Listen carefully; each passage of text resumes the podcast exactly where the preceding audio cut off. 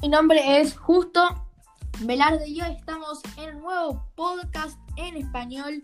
En este podcast vamos a conocer a una persona llamada Clelia que desde algo tan chiquito, desde, desde algo mínimo, se pudo convertir en una persona brillante, una persona em, muy que en donde pudo eh, mantenerse en pie a pesar de las situaciones. ¿Cómo, cómo estás, Clelia?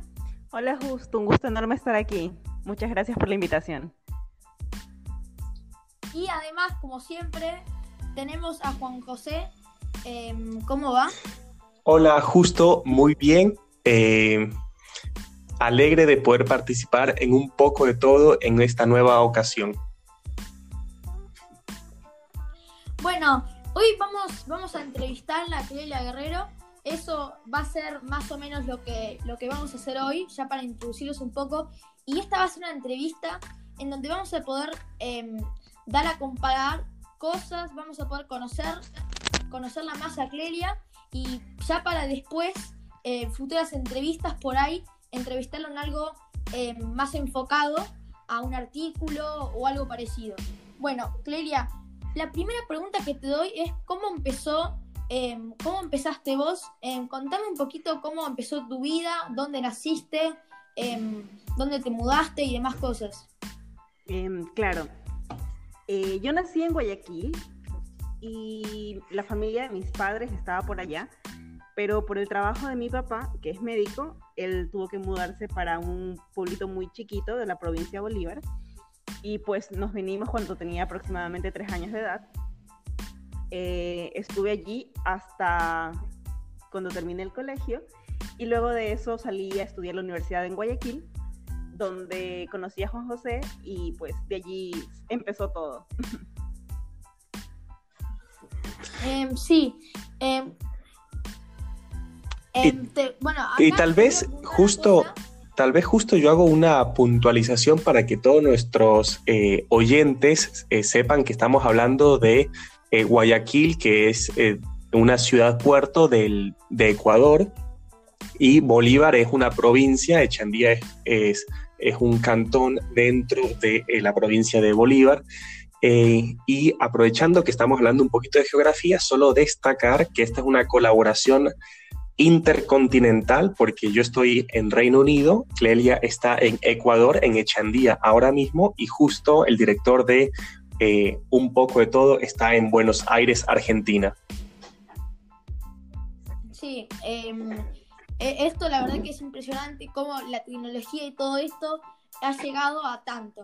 Pero bueno, vamos, eh, te voy a preguntar si, bueno, por ahí vos de niña no te diste cuenta pero si te costó adaptarte de un pueblo eh, medianamente eh, con más habitantes a un pueblo prácticamente em, con pocos habitantes y pocos recursos. Contame un poquito también em, si tenías varios recursos, em, si la gente ahí se conocía como si te conocieras a tu vecino al lado o cómo era. Claro, eh, bueno, como te decía, cuando nos mudamos a Echendía, Em, yo tenía tres años, entonces a esa edad tienes menos prejuicios y menos paradigmas en la cabeza, así que todo es mucho, mucho más fácil. Em, no obstante, cuando, claro, las realidades entre Guayaquil y Echendía sí son muy diferentes. Eh, por ejemplo, en, en, términos de las relaciones de comunidad, en Echendía son súper cercanas, todo el mundo se conoce, em, haces o sea, puedes hacer las cosas con mucho más tranquilidad. El ritmo de la vida es muy diferente. Eh, puedes cenar y almorzar eh, y desayunar todos los días en tu casa porque si vas a la escuela, todo está a, una distancia de, qué sé yo, 15, 20 minutos a pie máximo. Em, y eso, entonces em, yo tuve, tuve la suerte de crecer aquí porque como soy hija única, soy hija única, eh, tenía la facilidad de compartir un montón con otros chicos del, del barrio y del, de la escuela eh, sin, sin, problema, porque no había temas de seguridad, de, de nada que te pudiera eh, limitar en cuanto a cómo jugar y compartir con el, con el resto de niños del, del pueblo. Sí, y acá para un poco para introducirnos, vos en, en, en tu barrio de antes, en tu pueblo de antes, tenías más recursos que cuando te mudaste o los recursos eran igual. ¿Cómo, cómo era? Eh, bueno, el pueblo en realidad eh, ahora está equipado con absolutamente todo, diría, pero en la época que estamos hablando es hace 25 años y hace 25 años habían temas de restricciones, por ejemplo, de electricidad. Em, perdíamos de electricidad más o menos cada, qué sé yo, una vez a la, a la semana o cada tres días, dependiendo de la época del año, porque en verano habían más cortes que en invierno. Em, o igual el tema del agua potable, em, dependiendo de, porque no teníamos como un sistema, un servicio eh, de, de, abastecimiento formal, entonces era como conexiones por tubería casi casi que al río.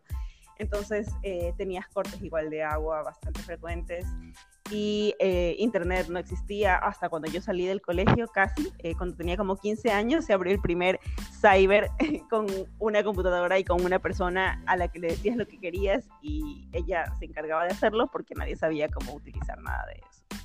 Entonces sí, había una diferencia súper grande, pero bueno, esa, esa diferencia igual es parte de lo que es hoy y me permitió valorar muchísimo más em, las cosas que nuestro día a día nos ofrece. Eh, acá para un poco más introducirnos a nuestros oyentes, em, ¿vos dónde empezaste a estudiar desde el colegio hasta eh, la facultad o si te hiciste algún máster o un doctorado? Contanos un poco. Eh, claro, el colegio y la escuela las estudié acá en Echandía, eh, pero luego, como les contaba, me mudé a Guayaquil a los 16 años para estudiar la universidad. Para esto eh, no tenía idea de qué era lo que quería estudiar. Eh, llegó a mí, básicamente. Y, eh, pero la universidad, eso sí sabía que quería ir a esa universidad en particular porque era como la, no sé, la, conversación familiar siempre rondaba alrededor alrededor de, esta universidad y lo buena que era, etcétera. Era, como, no sé, la, eso sí fue algo que lo heredé. Em, sí, por ahí tu universidad y todo eso em, siempre rondaba en términos em, más, más económicos, por ahí no tuviste una tan buena educación, pero yo sé y yo confío que de eso me parece que vos lograste, lograste salir, lograste tener una vida mejor y también, si vos también podés contarnos, em, si vos como persona, em, ¿por qué te dedicaste a, la economía y no a otra rama, em, no a otra cosa? ¿Cómo, ¿Por qué te interesó el tema de la economía y, la economía social en términos medios? La, como te decía al inicio, no tenía idea, realmente. Entonces, eh, yo inicialmente me inscribí para negocios internacionales. Y así fue como llegué a la Facultad de Ciencias Sociales de la ESPOL, que es la universidad a la que tanto quería ir. Eh, pero luego de esto, una vez dentro de la facultad, digamos que las matemáticas se me dan bastante bien y me gustan. Y de conversaciones con ayudantes de cátedra, profesores, las mismas clases, y al ver todo lo que la economía involucraba, eh, de a poquito me fui enamorando de esto y también, bueno, por recomendaciones de, la gente que me conocía, empecé a darle la oportunidad o a, a, pensar, a poner la economía como una opción y en medio de mi carrera me cambié y empecé a seguir la carrera de economía. Y una cosa que es importante eh, también otra vez para nuestros oyentes puntualizar, la SPOL es una de las universidades eh, mejor ranqueadas dentro de Ecuador. Eh, su nombre es, es, SPOL por la contracción de Escuela Superior Politécnica del Litoral. tiene un poco más de, de 60 años y, y, es una de las universidades que tiene proyección internacional, presencia a nivel nacional.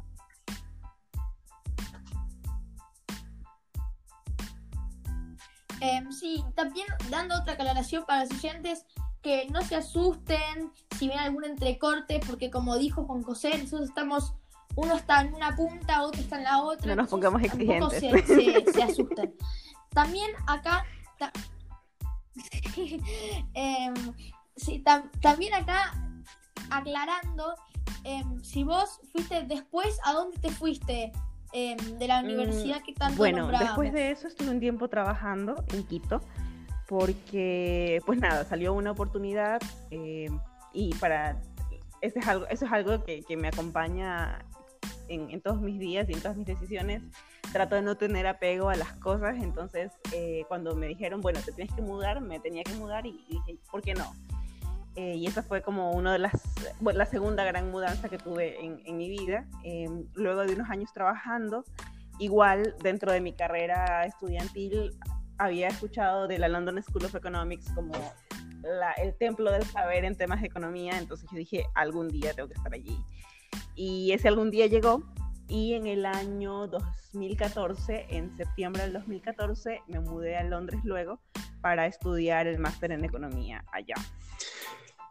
Clelia, y tal vez yo te hago una pregunta que, estoy seguro que será muy interesante para nuestros oyentes, sobre todo tal vez a las personas que están eh, aún eh, viviendo con sus padres.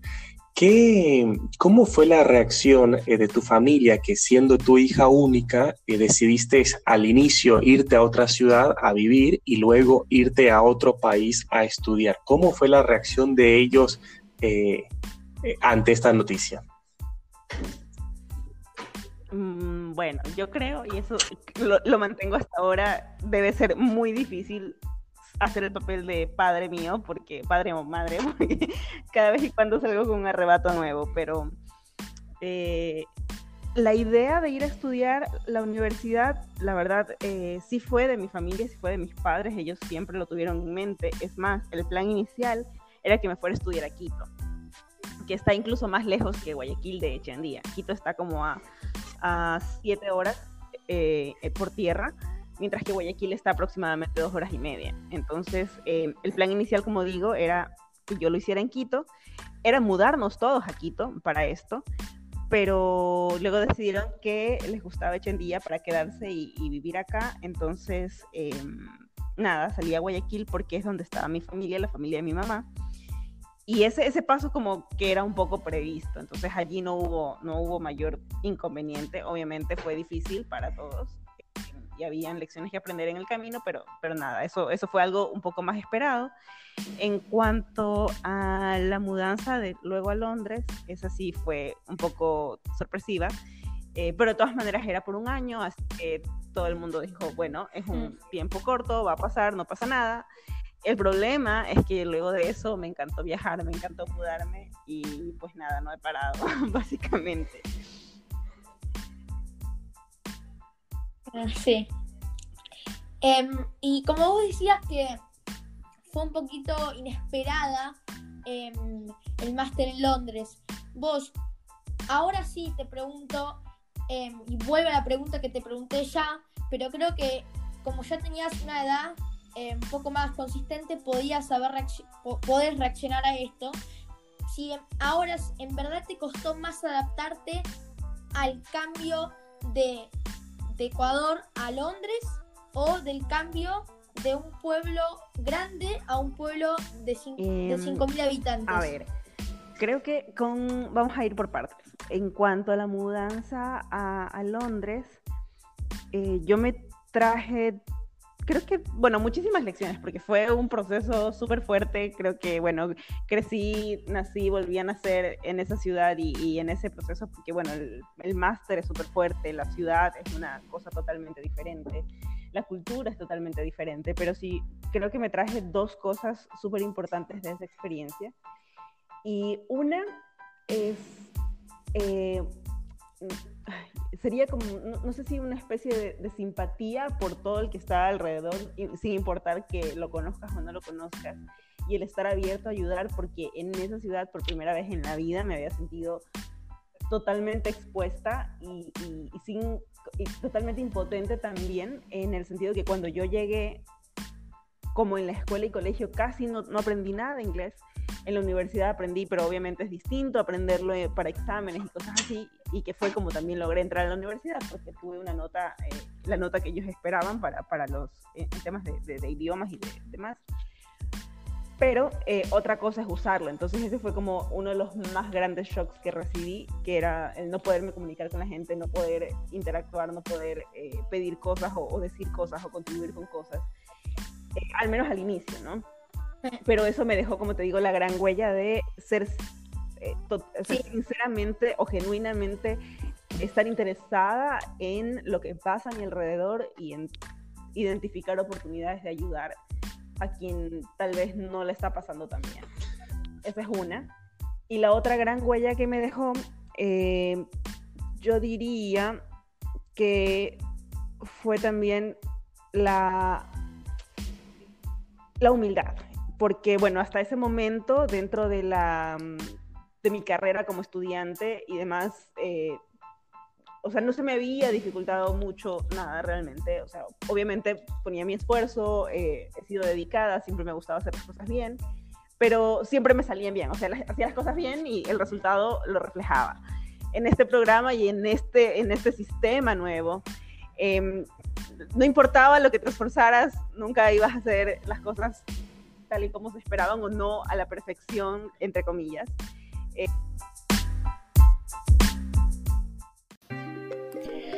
Así que bueno chicos, espero que les haya gustado, espero que con José y a Kelia les gustó. Bueno, la verdad que creo que sí. Em, espero que les haya gustado em, el podcast. Estamos en el primer bloque que obviamente se subirá este mismo día. Y bueno chicos, el segundo bloque de esta parte, que vendría siendo la segunda parte, se subiría em, directamente el martes martes que viene. Hoy estamos, em, creo que a 9, sábado creo que es 9, em, no sé si sí, sábado 9, em, domingo, lunes, domingo 10, lunes 11, martes 12. 12 de marzo, mayo estará disponible podcast del segundo bloque. Este podcast está disponible el 10, el domingo 10, eh, para que se informen. O sea, este día, donde, cuando lo estén viendo, estará disponible. Em, y será un modo de offline, no es un modo de estreno, ni un directo, ni nada de esto. Así que, bueno, chicos, espero que les haya gustado. Denle un like así, denle una suscripción muy agradezcanle a Clelia, obviamente, y a Juan José por participar de mi parte. Y nos vemos en el siguiente podcast de un poco de todo. ¡Chao!